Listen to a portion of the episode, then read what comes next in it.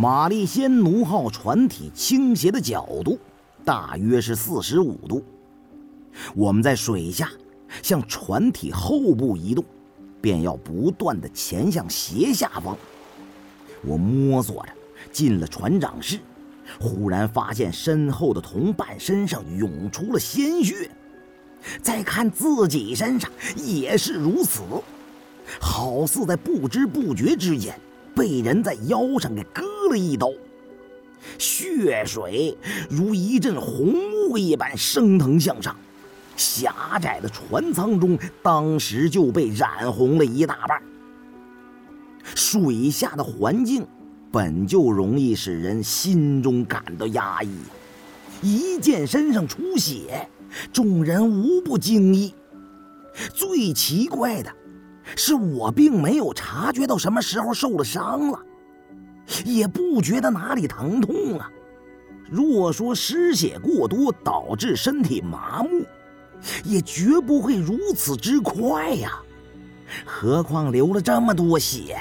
头脑却仍然清醒，没有大量失血产生的眩晕感。我们这支潜水小组稍一慌乱，便发觉身上流出的鲜血大有蹊跷，随即凝定下来，各自在身上查看。筛瑞阳最先发现，他摘掉腰间装有防杀剂的罐子。一股股红色的血流，都是从罐中冒出的。不消片刻，里面的驱杀剂便全部被海水化为了鲜血一般的液体，罐子里面彻底空了。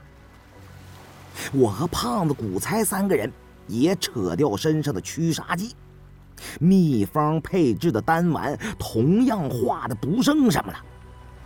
看来大事不妙，在水下沉船中竟然同时失去了防御鲨鱼的屏障。